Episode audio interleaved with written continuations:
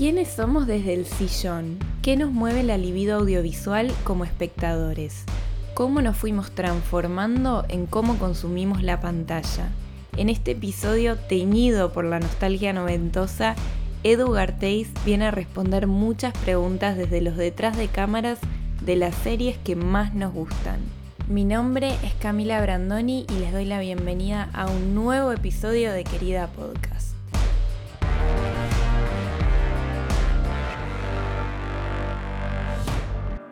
Hola Edu, gracias por estar acá en este nuevo episodio de Querida Podcast.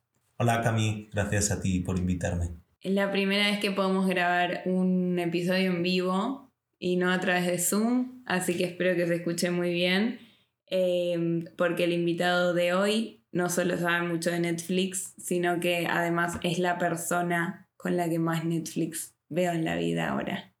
Quiero contar un poco quién es Edu.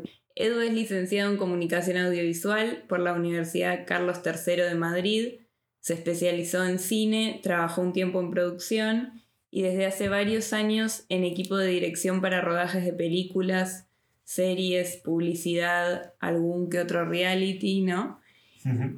Y videos musicales también. Los últimos años viene trabajando mucho en el equipo de dirección de series de operadores como Netflix, Amazon, Movistar y algunas actualmente muy en boca de todos y todas, y ya nos meteremos con eso, como Sky Rojo y La Casa de Papel.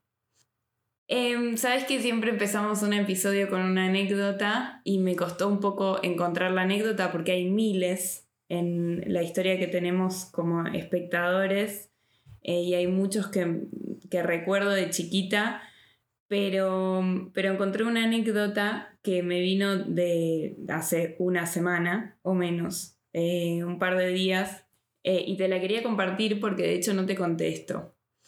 Así que te lo voy a contar ahora en vivo y en directo. A ver. El otro día estaba en un bar que era temático de los 90 y estaba decorado hermosamente con típicos pósters que teníamos en nuestras habitaciones en ese momento de boy bands, gominolas, luces de colores, programas de los 90 que pasaban por la tele, muy hermoso. La gente argentina va a entender, y, pero yo descubrí en e-, ese día que a jugar con Hugo también se transmitía acá, en España. Ah, por cierto, sos mi primer invitado español lo cual es increíble. Episodio 17 y recién ahora primer invitado español. Era una deuda. Bueno, cuestión que en este bar pasaban todas estas cosas. Vi a jugar con Hugo en la pantalla. Pero lo que más tocó mi corazón fue darme cuenta de que en unas columnas habían pegado varios VHS. Que acá ustedes le dirían VHS. VHS, perfecto. Muy confuso, muy confuso para la gente que no es de España. pero recuerden que V en España sería como la B corta em, para creo que toda Latinoamérica. Eh, hacía mucho tiempo que yo no veía un VHS y recordé así como un pantallazo la imagen de estar mirando un VHS para saber si estaba rebobinado o no, o si había que rebobinarlo para ver la película. Y me pareció como casi poético ¿Cómo podíamos saber por el objeto en sí si había que ir para atrás o había que ir para adelante o no había que hacer nada? Em, lo muy profundamente analógico de eso y lo mucho que había olvidado yo eso. Y entonces, en realidad mi primera pregunta es si veías muchas películas en VHS cuando eras chico y cómo era el tema sobre todo acá en Madrid, porque en Buenos Aires teníamos tiendas de video, eh, los alquilábamos por unos días, teníamos que pagar multa si no lo devolvíamos a tiempo, ¿no? Como los libros de una biblioteca. Eh, y después, por supuesto, estaba la gran cadena de Blockbuster. Ajá. ¿Cómo era acá en los 90? Pues aquí era igual. Aquí era igual y de hecho yo creo que para nuestra generación, para todos los que hemos nacido, eh, digamos, como pues del 85 al 90 y por lo tanto nos hemos educado en los 90, el VHS es como nuestro dispositivo, ¿no? Em, o sea, a día de hoy sería el smartphone, seguramente, para los niños. pero el nuestro era, era el VHS y, y, la verdad es que fue, fue un inventazo. Bueno, surgió de una batalla tecnológica, había dos sistemas, el VHS y el, y el Beta creo que se llamaba, el, la competencia que al parecer era mejor, lo que pasa que, bueno, todo esto te lo hablo un poco de boquilla porque obviamente yo, pues, o era un niño muy pequeño o no había nacido cuando esa batalla se disputó. Pero, pero bueno, al final se impuso el VHS y, y la verdad es que, em, digamos que no solo tecnológicamente fue un avance, sino que culturalmente fue un avance, porque el, el hecho de de repente poder llevarte las películas a tu casa y poder visionarlas y revisionarlas cuando quisieras, era algo que hasta la fecha no se había dado.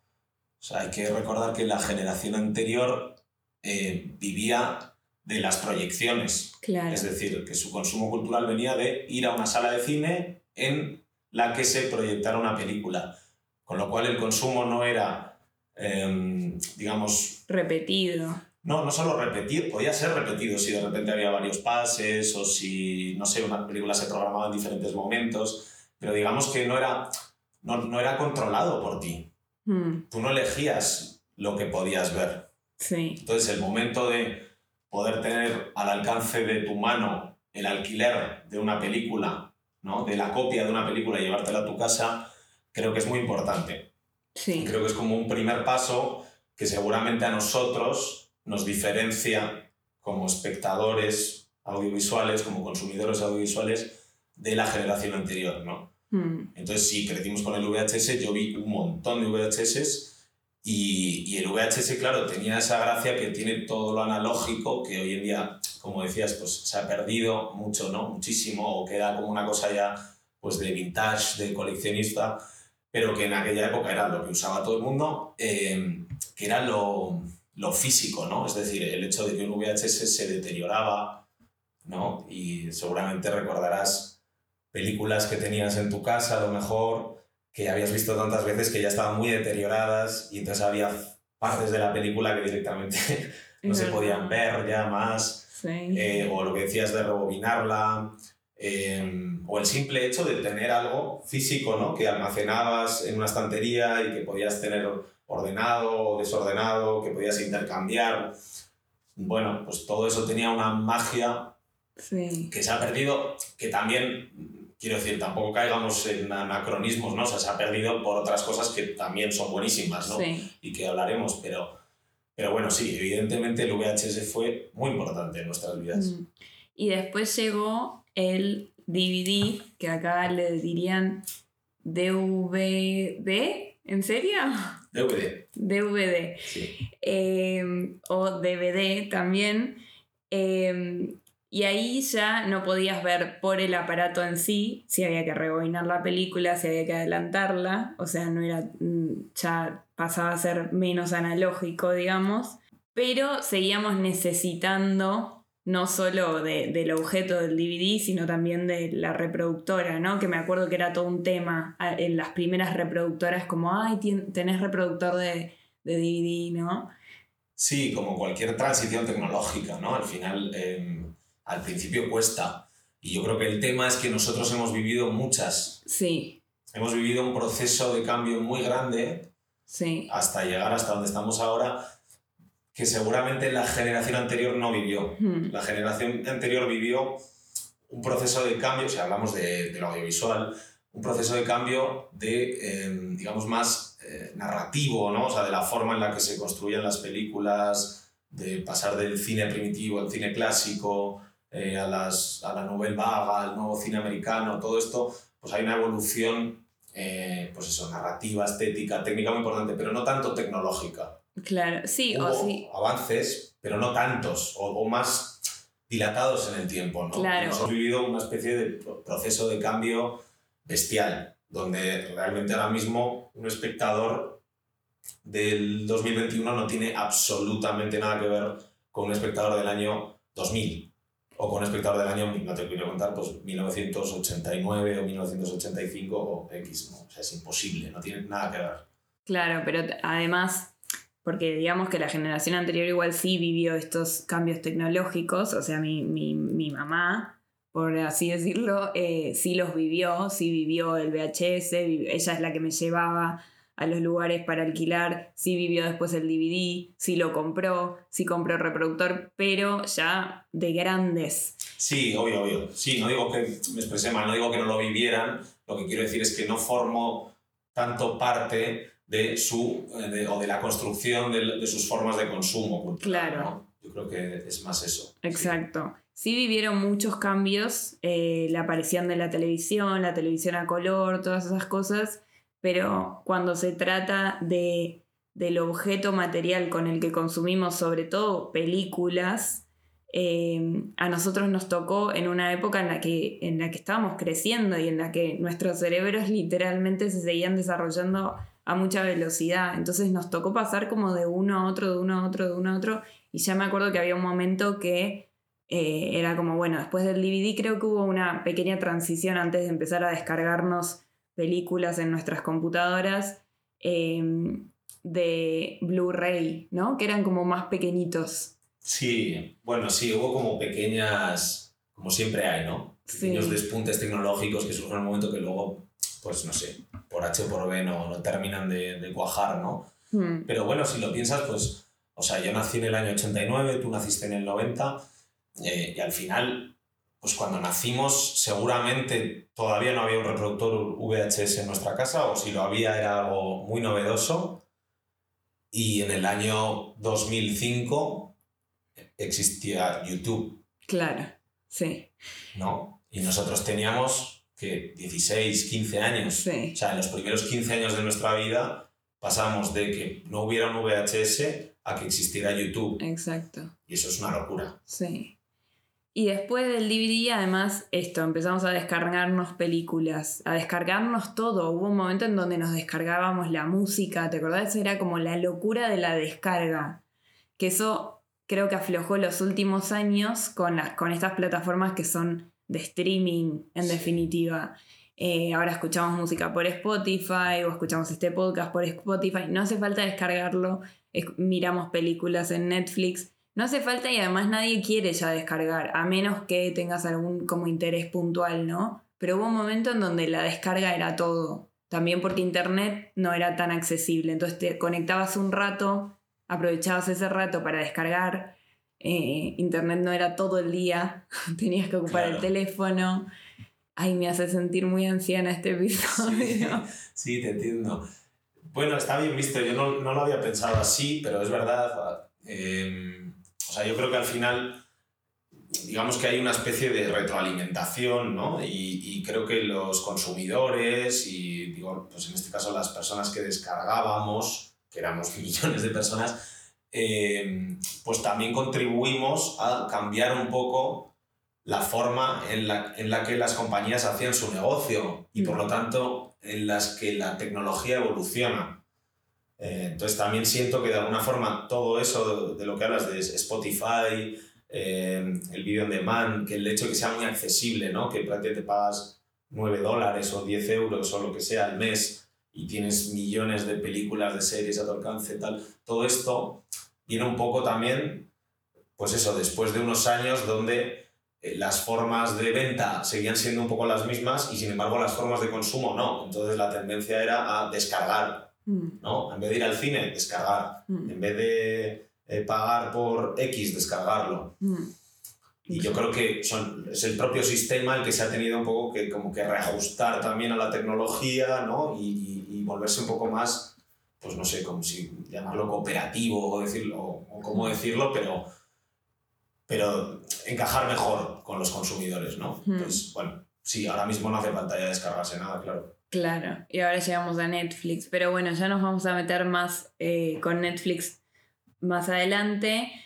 Toda esta introducción es un poco porque justamente en este episodio vamos a hablar de la historia que tenemos como espectadores y de nuestra identidad como espectadores en oposición a, la historia de la producción de las películas, eh, de la producción de las series, de la producción de todos estos productos audiovisuales que consumimos, que creo que es una historia más obvia o que es una historia que nos planteamos muchas más veces, ¿no? En cambio, la historia de la expectación, de estar del otro lado de la pantalla, eh, no, le, no le prestamos tanta atención y en realidad es una historia que, como decía recién, construimos colectivamente. Digamos, esos cambios nos atravesaron y en nuestro caso atravesaron nuestra infancia y nuestra adolescencia, pero nosotros también como personas atravesamos toda esa historia de, de cómo fue cambiando la industria, ¿no? Entonces, conocemos mucho la historia del cine, por ejemplo, no conocemos tanto la historia de los espectadores. ¿Qué tiene para vos que ver una con la otra?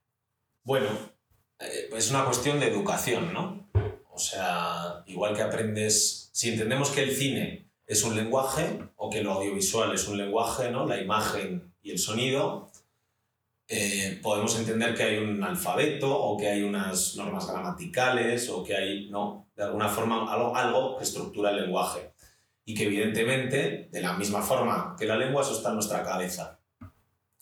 Entonces, ¿cómo nos educamos y cómo aprendemos a construir y a entender y a desarrollar ese lenguaje audiovisual en nuestra cabeza? Va de la mano, evidentemente, de cómo avanza la historia del cine ¿no? y cómo avanza eh, el lenguaje que proponen los directores de cine, ¿no? que se mm. convierten en la vanguardia audiovisual, al fin y al cabo. Mm. Y en ese sentido, pues un espectador de finalísimos del 19, es decir, del, de los mm, orígenes del, cine primitivo, ¿no? las primeras películas, pues no sé, el, atraco a un tren, que no sé si es de pues, 1890 y... No, 1906 o algo así, bueno, no me acuerdo la fecha exacta, pero una de las primeras películas del cine, eh, claro, la gente, cuando un tren venía a cámara, se asustaba, ¿no? O sea, era como un tren me va a atropellar. Sí. ¿Por qué? Porque, pues porque no estaban alfabetizados, eran ignorantes audiovisuales, entonces cuando tú veías en una imagen con perspectiva, digamos que un tren venía hacia cámara, realmente la sensación era la de que un tren iba a atropellarte. Y hoy en día, en el año 2021, la sensación que yo tengo es que no nos impacta absolutamente nada. Es mm. decir, que estamos tan sobreestimulados mm que es muy difícil. Es muy difícil como espectador eh, cautivar, ¿no? Digo, cautivarnos, me incluyo como espectador. Es muy difícil, estamos tan saturados, vemos tantas imágenes y tantos estímulos audiovisuales al día en, todo, en todos los medios, durante todo todos los momentos, o sea, toda la información nos llega por ahí, ¿no? Las pantallas de ordenador, las televisiones, los dispositivos móviles, todo, absolutamente todo, te entra en imagen y en sonido que al final, no sé, es como que nada te sorprende, ¿no? Mm.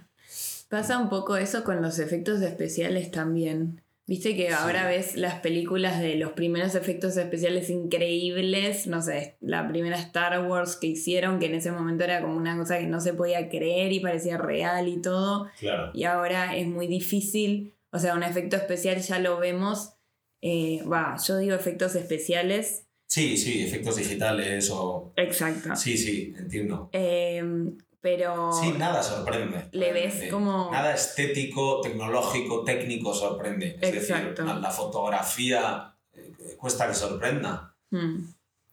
¿Por qué? Porque, porque hay millones de películas, hay millones de series, hay millones de videoclips, de anuncios, eh, y cada uno tiene un director de fotografía que seguramente es muy bueno haciendo su trabajo, la gran mayoría, ¿no? que todos han mamado un poco del mismo contenido y de las mismas referencias y al final, pues todo técnicamente es muy bueno y estéticamente es muy agradable, pero la cuestión es que ya no me sorprende. Claro, Ya no nos sorprende, ¿no?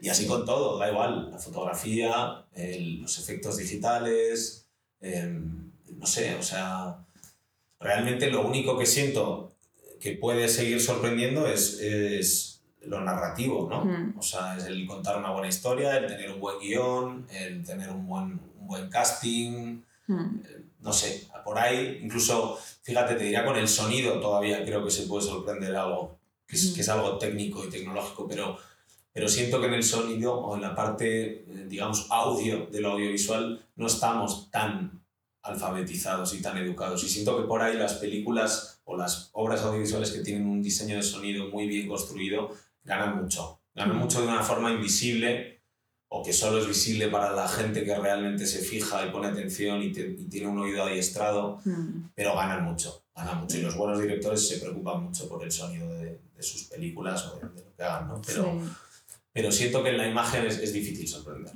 es difícil porque además la gente cada vez, eh, digamos que tiene menor capacidad de atención Mm, y es normal. Entonces también, claro, el montaje tiene que ir cada vez más picado, cada vez todos los planos se sostienen menos, Mm. un diálogo tiene que ser muy atrapante para que realmente aguante, mm. es muy complicado. Sí, tanto vos como yo somos bastante amantes del cine de terror y el cine de terror creo que es el primero que, que se lleva un poco este castigo de que nada nos sorprende, ¿no? Como Exacto. muchas veces intento, eh, hablo con gente e intento convencerles de que el cine de terror es buenísimo y, y cuando me piden como películas de referencia o qué sé yo, obviamente que a veces voy a las películas clásicas o voy al Exorcista, que es una película que aún hoy me cuesta ver, que me da muchísimo miedo y eso que la he estudiado y todo, pero es una película que para mí da mucho, mucho pavor y lo primero que me dicen es, ay, pero se nota que está escupiendo sopa, no sé, eh, que el vómito es sopa, o se nota que Sí. cuando da vuelta la cabeza que es retrucho, o que es un muñeco, ¿no? Claro, Eh, como que siempre se espera que el efecto sea tan, tan realista, claro. que lo entiendo igual. eh, Sí, sí, es, es totalmente comprensible. O sea, es lógico que el espectador evolucione así. Es súper inteligente, diría yo, el espectador, en ese sentido. Porque está súper adiestrado. Es como un espectador gourmet, no sé cómo, ¿no? Claro, por decirlo de alguna forma. sí, Es un espectador que se ha acostumbrado a, lo- a mucho o en, en mucha abundancia de lo mejor de lo mejor. mm, Y por lo tanto, no, o sea, no tiene una capacidad retrospectiva, claro. ¿no? No, presta atención, pero es lógico. Es Sí. decir, está como cansado, sobresaturado. Sí, Es normal, hay demasiado. Eh, mm, también es comprensible que haya demasiado. O sea, Mm. vivimos en una época, justo más ahora, ¿no? Donde prácticamente lo único que puedes hacer es ver la tele, ver Netflix, ver X, HBO, Amazon, lo- en fin, el que sea. Eh, pero no puedes hacer mucho en la vida real, digamos. O sea, que tú ahora mismo tu salvo tu salvación o tu salvoconducto, como se diga, está en la, en la pantalla. sí, sí, Con lo total. cual, bueno, es lógico que haya mucho también y no es malo. Y fíjate, pues, ¿qué te voy a decir yo, no? Que para mí también es, es trabajo y es, Sí, sí, sí. y es proyección profesional, y, y- pero, pero es evidente que al espectador eh, se, le, se le trilla mucho, ¿no? Con, con estímulo. ¿Y cómo pensás vos que esta nueva espectadora o este nuevo espectador que son tan inteligentes y tan gourmet, como vos decís, eh, modifican la forma de hacer a la hora de hacer una película, hacer una serie, hacer televisión? Vos que no solo estás atrás de la pantalla, sino que además estás atrás de una cámara gran parte del día. Sí, o sea, es, es gourmet en lo técnico y en lo tecnológico, es decir, que lo que, se, lo que espera a priori es que técnicamente sea impecable, Mm, ¿no? Es decir, en eso, cuando hablamos de los efectos digitales, es como que es una barrera superada y como que ya no te crees nada que sea ultra realista y ultra espectacular. mm, Hay un poco algo, hay algo de eso, ¿no? Pero luego no es tan gourmet en lo, en, en lo narrativo, mm, o sea, si hablamos de contar historias y de hacer películas que interesen por su guion, por la puesta en escena, por eh, cómo se mueve la cámara, por el, cómo está el, el elenco, ahí el espectador siento que no es tan gourmet, porque ahí es más complicado, porque al haber tanto, se produce mucho, se produce muchísimo, y claro, también la, la criba es más pequeña, mm, digamos que todo pasa un poco el filtro mm, hay más dinero para hacer más cosas y todo pasa el filtro. Entonces, bueno, pues hacen cosas un poco mm, para todos los gustos y con todos los niveles de exigencia. mm, Y siento que por ahí pues también hay como muchos guiones que se hacen muy rápido o películas que no están bien pensadas. eh, en fin, por ahí hay otras cosas que, que también podríamos hablar. Pero bueno, siento que lo que sí busca el espectador es eso, que sea impecable, que tenga mucho ritmo, es decir, que su atención esté fijada todo el tiempo, ¿no? Que no se pueda distraer, porque claro, no es lo mismo ver una película en una sala de cine donde estás eh, fuera de tu casa, en un espacio oscuro, em, rodeado de gente, que estar en tu casa, en el sofá de tu casa, con las luces del salón encendidas, con el teléfono al lado, em, haciéndote unas alitas de pollo. eh, con la lavadora prendida. O sea, quiero decir que está muy bien también, pero no es lo mismo. Tu Mm. atención no está centrada igual. Entonces lo que pides a la serie o al programa o a la película que estés viendo es que tenga, digamos, em, un alto nivel de impacto. O sea, que estés todo el tiempo Mm, queriendo ver, queriendo saber, Sí, ¿no? mucho cliffhanger. Exacto. Sí, por ejemplo, Cliffhanger y otras muchísimas herramientas de guion o de, de puesta en escena, ¿no? Que al final es básicamente un parque de atracciones. Mm, que bueno, pues tiene su utilidad y... Pero claro, también a veces igual necesitaríamos un poco más de, de pausa y de poder concentrarnos en contemplar. Claro. Y las nuevas formas de consumir, ¿cómo, cómo condicionan las formas de hacer? Porque ahora ya eh, nos vemos una temporada en una tarde, muchas veces. Entonces supongo que el rodaje va a estar condicionado también por lo rápido que consumimos, ¿no? Especialmente cuando estamos hablando de series. Sí, totalmente. O sea, se produce muchísimo a muchísima velocidad y Mm. con mucho nivel de exigencia técnica. Mm, Entonces eso hace que haya que primero meter mucho dinero, por eso las plataformas invierten tanto dinero, contratar a mucha gente y coordinar muchos medios en un periodo de tiempo muy corto. mm, Entonces, sea, obviamente, pues, pues mira, ahora mismo en hacer una película se tarda en, de rodaje, bueno, luego hay tiempo de preproducción, evidentemente, y hay un tiempo posterior de montaje y postproducción, pero digamos de rodaje a lo mejor una película puede ser pues, de, de 8 a 12 semanas mm, y una serie pues depende, ¿no? Pero pues pueden que rodes eh, 40 semanas, 50 semanas, no sé, ruedas dos temporadas a lo mejor, eh, o mientras ruedas la primera se está escribiendo la segunda, mientras terminas una se está produciendo ya la otra, o sea, se rueda a mucha velocidad, ¿no? mm. Siempre corre el rumor de que algún soporte va a morir porque lo nuevo aparece, ¿no? Hace muchos años, hace décadas ya que viene corriendo este rumor. Eh, por ejemplo, pasa mucho con el libro por el Kindle. Pasó mucho hace años que eh, la aparición del Kindle era, o, o mismo de las tablets, era una crisis total porque la gente pensaba que entonces el libro como objeto iba a desaparecer y no desapareció ni mucho menos y yo personalmente pienso que no va a desaparecer el libro. Pero eh, corre mucho el rumor con el cine y además más ahora en tiempos de pandemia, después de, de una cuarentena donde en muchas ciudades del mundo todavía no se puede ir al cine. Eh, en Madrid tenemos la suerte de que sí, pero igualmente el aforo es reducido y bueno, y hay que ver cuánto tiempo se sostienen también las salas, ¿no? Eh, con esta nueva realidad. ¿Vos pensás que el cine va a desaparecer? O sea, la- las salas de cine, Sí, sí, sí, sí, las salas de cine. sí, la verdad.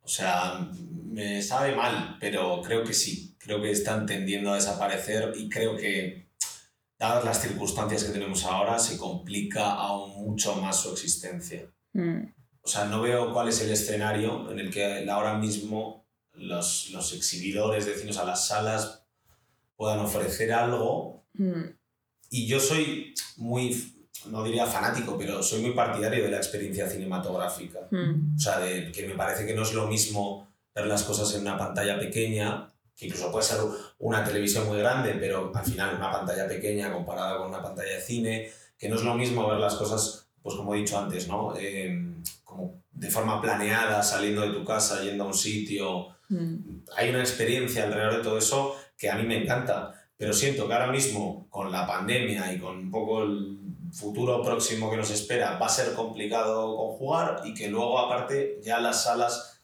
por lo menos en España, eh, estaban en una tendencia pues muy a la baja, ¿no? Y creo que en todo el mundo, creo que hay países donde funciona mejor, pues no sé, Corea del Sur, por ejemplo, pero en cualquier caso siento que obviamente hay un auge de, los, de, de la pantalla cada vez más pequeña, ¿no? O sea, del dispositivo móvil y esa va a ser un poco la tendencia. Es Mm. decir, sería raro que ahora de repente todo se invirtiese, ¿no? Y desapareciesen los, las pantallas en los teléfonos y el teléfono volviese a ser un teléfono y de repente todo el mundo fuese a un sitio a ver una película. O sea, siento que es algo que se va a convertir no que a lo mejor desaparezca del todo, pero que se va a convertir más en una especie de eh, como cuestión selecta, ¿no? O sea, que a lo mejor la película de tal director se estrena en una sala que se prepara para eso y se hace un evento que a lo mejor dura un día entero Mm. y por ahí hay una especie de experiencia cinematográfica, pero no que se siga haciendo como para las grandes masas. Yo siento que a eso le quedan, pues no sé,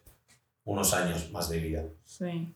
Además es verdad, ahora pensaba mientras hablabas que es verdad que mm, nos estamos acostumbrando a mirar cosas en una pantalla chica, ¿no? O sea, mismo nuestra, nuestra visión, nuestro campo Claro. de visión se está reduciendo muchísimo porque estamos todo el día mirando una pantalla muy chiquitita. Estamos mirando YouTube, estamos mirando un montón de cosas en una, y videos y audiovisual en una pantalla pequeñísima. Entonces, también la experiencia de ir al cine, yo no sé, yo creo que no voy al cine hace un año, o sea, desde antes de la pandemia fue la última vez porque nunca volví.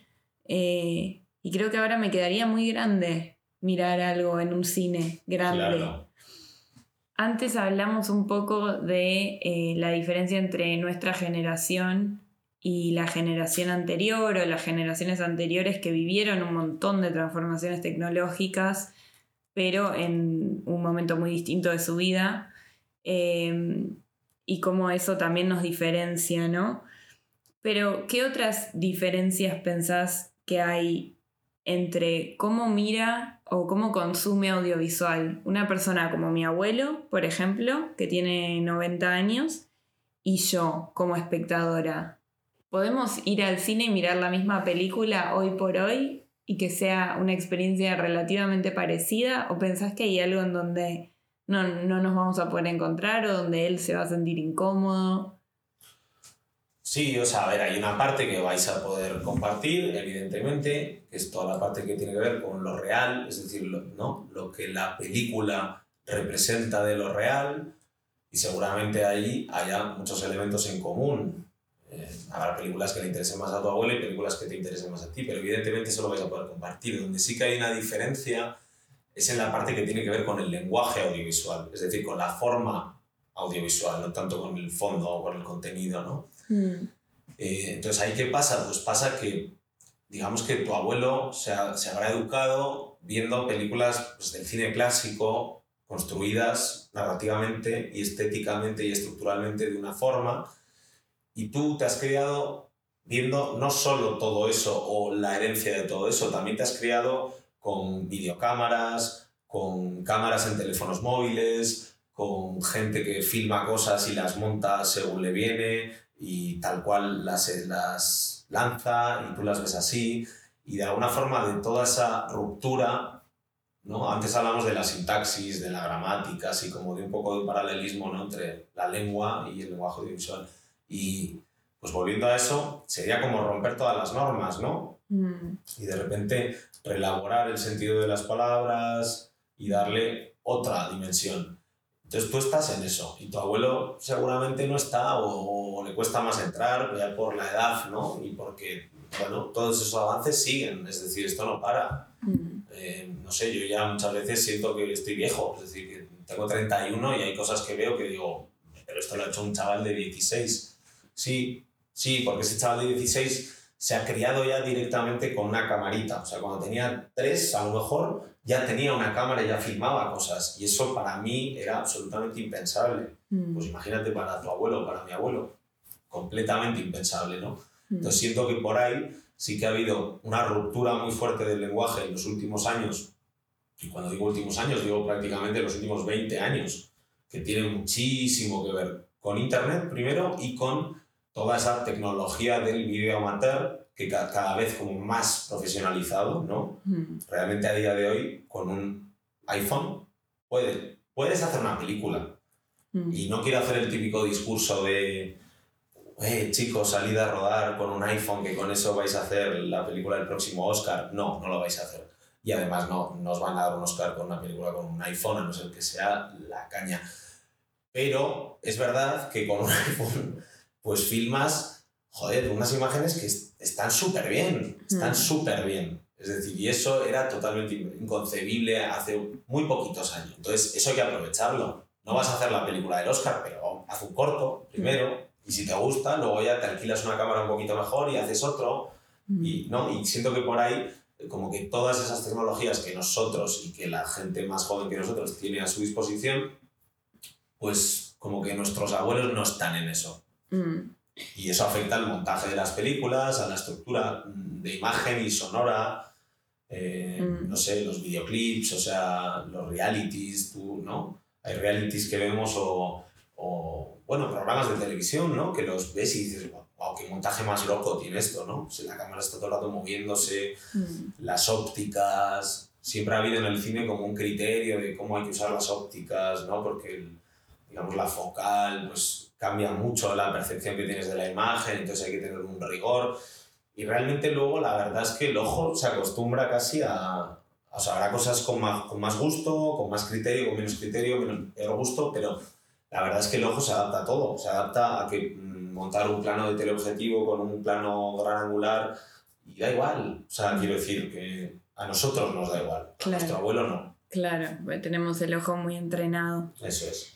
Y un poco te metiste con el tema, pero ¿qué pensás que va a pasar con las nuevas generaciones?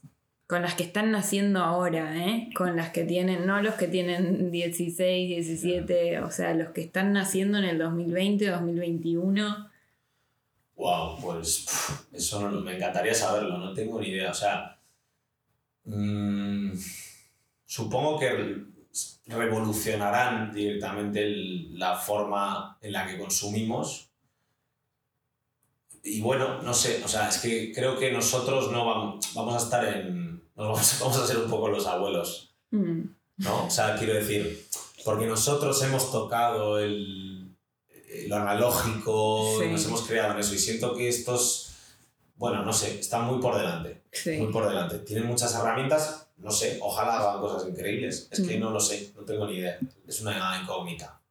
Lo que sí pienso es que mm, cada vez, sí creo que cada vez se lee menos, por ejemplo, cada vez se busca la narrativa menos en otros soportes.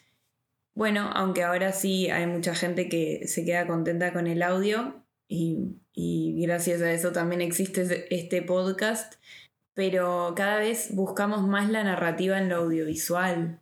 Hemos dejado otros soportes para, para enviciarnos con lo audiovisual, ¿no te parece? Este- Esto de que estemos mirando una temporada entera un día, eh, de que no podamos dejar las historias audiovisuales. Sí, totalmente, totalmente. O sea, creo que es una pena además, porque, o sea, leer es algo, primero que seguramente te hace, te hace trabajar mucho más y luego que te da muchísimas posibilidades, ¿no? O sea, esa- posibilidad de construcción propia que te da la lectura, no te la da el audiovisual, ¿no? El Mm. audiovisual te da una pantalla con imágenes y con sonidos y bueno, hay cierta inter- interpretación en el contenido de la película, a través pues eso, del guion, del montaje, etcétera, etcétera, pero realmente los estímulos son los que son, Mm. ¿no? Y en una novela tú imaginas muchas cosas y eso, pues sí, es verdad que se está perdiendo y es una pena. Pero bueno, también es verdad que es que, claro, ver y oír es más fácil que leer, ¿no? Mm. exige menos, eh, bueno, estás ahí como medio empanado, a veces puedes estar viendo y oyendo casi sin prestar atención, y seguramente leer no es algo que puedas hacer sin prestar atención. Mm. Entonces, bueno, pues hay más tendencia al audiovisual, Mm. pero, pero sí, o sea, a mí me da pena, siento que también está bien reequilibrar un poco, ¿no? Y que la gente compre más libros y que la gente lea más y que la gente vaya más al teatro Mm. y que la gente pueda hacer más cosas en general de la vida real también, ¿no? No solo a través de pantallas. Y, y lo digo yo, que soy un técnico de rodajes de cine, ¿no? O sea, que me dedico a esto y que para mí todo lo que sea rodar, en principio es bien. Pero evidentemente también soy un ciudadano, también soy un espectador, también soy un consumidor y, también siento que se pierde mucho cuando se pierde eso, ¿no? Total.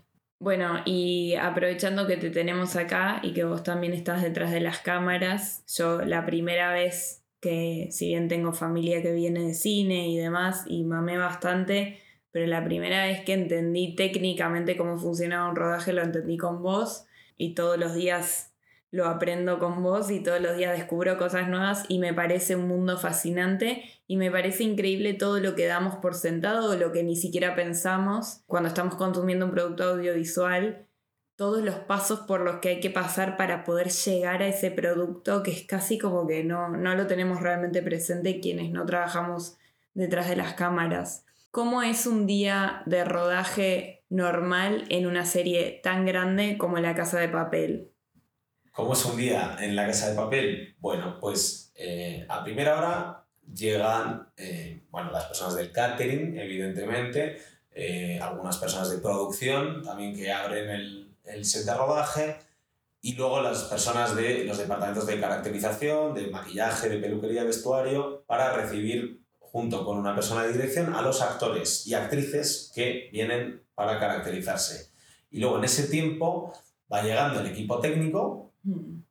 a una hora que está marcada en una orden y a partir de ahí, bueno, pues digamos, a medida que los actores y las actrices están listos y que el equipo técnico va terminando de montar en el set el plano de la secuencia que corresponda, eh, se les trae, se ensaya y a partir de ahí ya se empieza a rodar, mm. se rueda durante unas cuantas horas, luego se suele hacer un pequeño parón para tomar un bocadillo y después se sigue rodando en función del horario, pues a veces hasta la hora de comer o a veces se para a comer y luego se sigue rodando por la tarde eh, o dependiendo, si rodas por la noche sería otra cosa, bueno, digamos que la rutina de la jornada puede cambiar un poquito, pero más o menos es eso. Se ruedan los planos y las secuencias que estén marcados en el día y ya está, al terminar se recoge, todo ese material se envía a montaje, eh, nada, la gente se desprocesa, se cambia, se viste, se ducha, se desmaquilla,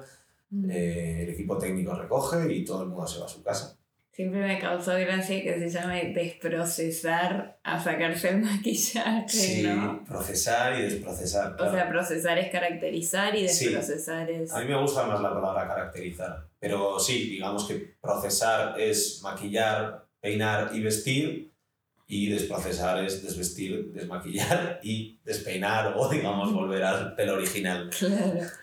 ¿Y a vos te gusta ver lo que rodas? Sí, o sea, Sí, no, quiero decir, eh, no, no en el sentido de que no lo veo como un espectador normal, porque evidentemente yo ya estoy muy saturado de todo eso. Y quiero decir, más que nada, más que cansado, es que, que lo he rodado yo y que seguramente he visto todos o casi todos los planos de, de esa película, con lo cual, bueno, pues digamos que no tengo, no tengo mucha intriga, ¿no? En, claro pero sí me gusta... Mucho, spoiler. Claro, es como demasiado spoiler, ¿no? Como para ver esto. Lo sé. De hecho, me fijo mucho pues, en los fondos, en como pequeños detalles a lo mejor de cosas que yo sé que estaban ahí, que pasaban. Pero, pero bueno, luego sí me gusta haberlo montado un poco también para, para hacerme una idea de, del conjunto general, del trabajo de todo el mundo, de. De, bueno, eso, de verlo montado, ¿no? Al final esa es la palabra, montado, etalonado, con sonido, o sea, con todo, ¿no? Y verlo en su esplendor, sí me, sí me gusta. Mm. Está bien. Lo van a encontrar a Edu en, en, los créditos, pero lo van a encontrar con otro apellido, porque en realidad hicimos un poco de trampa y acortamos el, apellido. El apellido es, es, muy largo, muy complicado. Es muy largo. Pero bueno, ya lo verán. Ya lo verán. esta serie. Sí, pero es un poco más largo que Gartéis, solo eso vamos a decir. Un cliffhanger para este propio episodio. Edu, muchas, muchas gracias por este episodio, por esta conversación. Siempre me encanta hablar con vos todos los días. Eh, y es un placer haber podido grabar esta conversación y seguir hablando de cosas que realmente no habíamos hablado por fuera del micrófono. Sí, es verdad. Para mí ha sido un placer y nada, me encanta tu podcast, me encanta haber participado y, y nada, pues ahora... A ver Netflix. Ahora eso es, algo veremos por aquí. Bien, muchas gracias, Esto fue Netflix and Chill, la entrega número 17 de Querida Podcast. Mi nombre es Camila Brandoni y les espero la próxima semana con más preguntas sobre quiénes somos en la más íntima intimidad.